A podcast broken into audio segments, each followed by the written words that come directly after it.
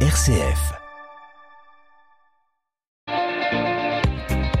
D'humeur chaque semaine que je vous propose pour vous interpeller, vous questionner sur une action, un événement vécu ou sur ce qui va se vivre, sur les conséquences de ceci, pour nous permettre aussi d'avoir différents éléments et d'ouvrir notre regard. Ce billet que je vous propose peut suivre l'actualité, un film vu, une lecture, tenir compte d'une journée internationale. Il, elle peut aussi avoir des impacts tout près de vous et même être facilité par vous. Heureuse de vous retrouver pour cette nouvelle année de chronique, billet d'humeur assez court. Espère que vous avez passé un bel été, du repos, des temps familiaux et amicaux. Vous avez aussi pris du temps, peut-être entouré de nature, en l'admirant, mais aussi reconnaissant des impacts de l'homme irréversibles. Vous vous êtes peut-être mobilisé.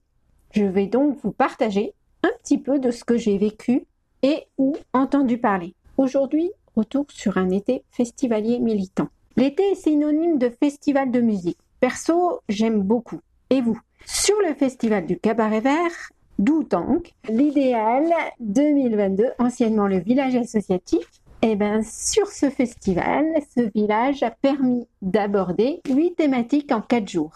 Biodiversité et alimentation, l'inaction climatique, l'éco-anxiété, les utopies nécessaires, les réfugiés, la BD s'engage pour l'écologie et aussi des ateliers une librairie. Les représentantes représentants d'une société civile active et engagée sur la voie de l'éco-responsabilité, de la diversité, de la transformation, qu'ils qu'elles soient associatifs, chercheurs, chercheuses, d'ONG, journalistes et même citoyennes, citoyens, ils et elles ont été conviés à ces débats, ces ateliers, ces rencontres, ces témoignages. Pour le thème réfugiés, quelle terre d'accueil? Marie-Pierre et des militants de RESF, donc Marie-Pierre bien connue de la radio et de ses auditeurs, intervenait avec à ses côtés des militants de RESF le dernier jour du festival.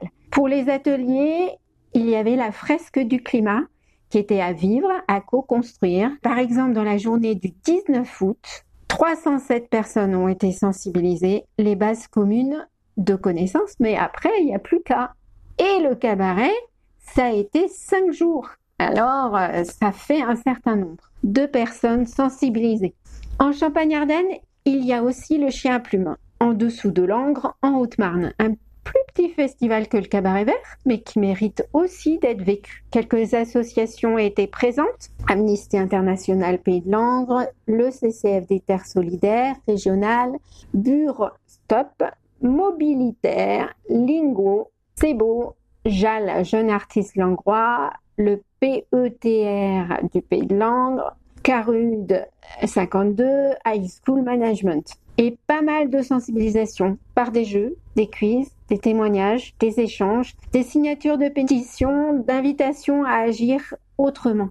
Et oui, ils, elles agissent sur nos territoires pour que ces territoires soient plus équitables, durables, soutenables, davantage participatifs Bonne fin de semaine à vous. C'était Sollicitez-vous, Soli pour solidarité, CIF pour citoyens.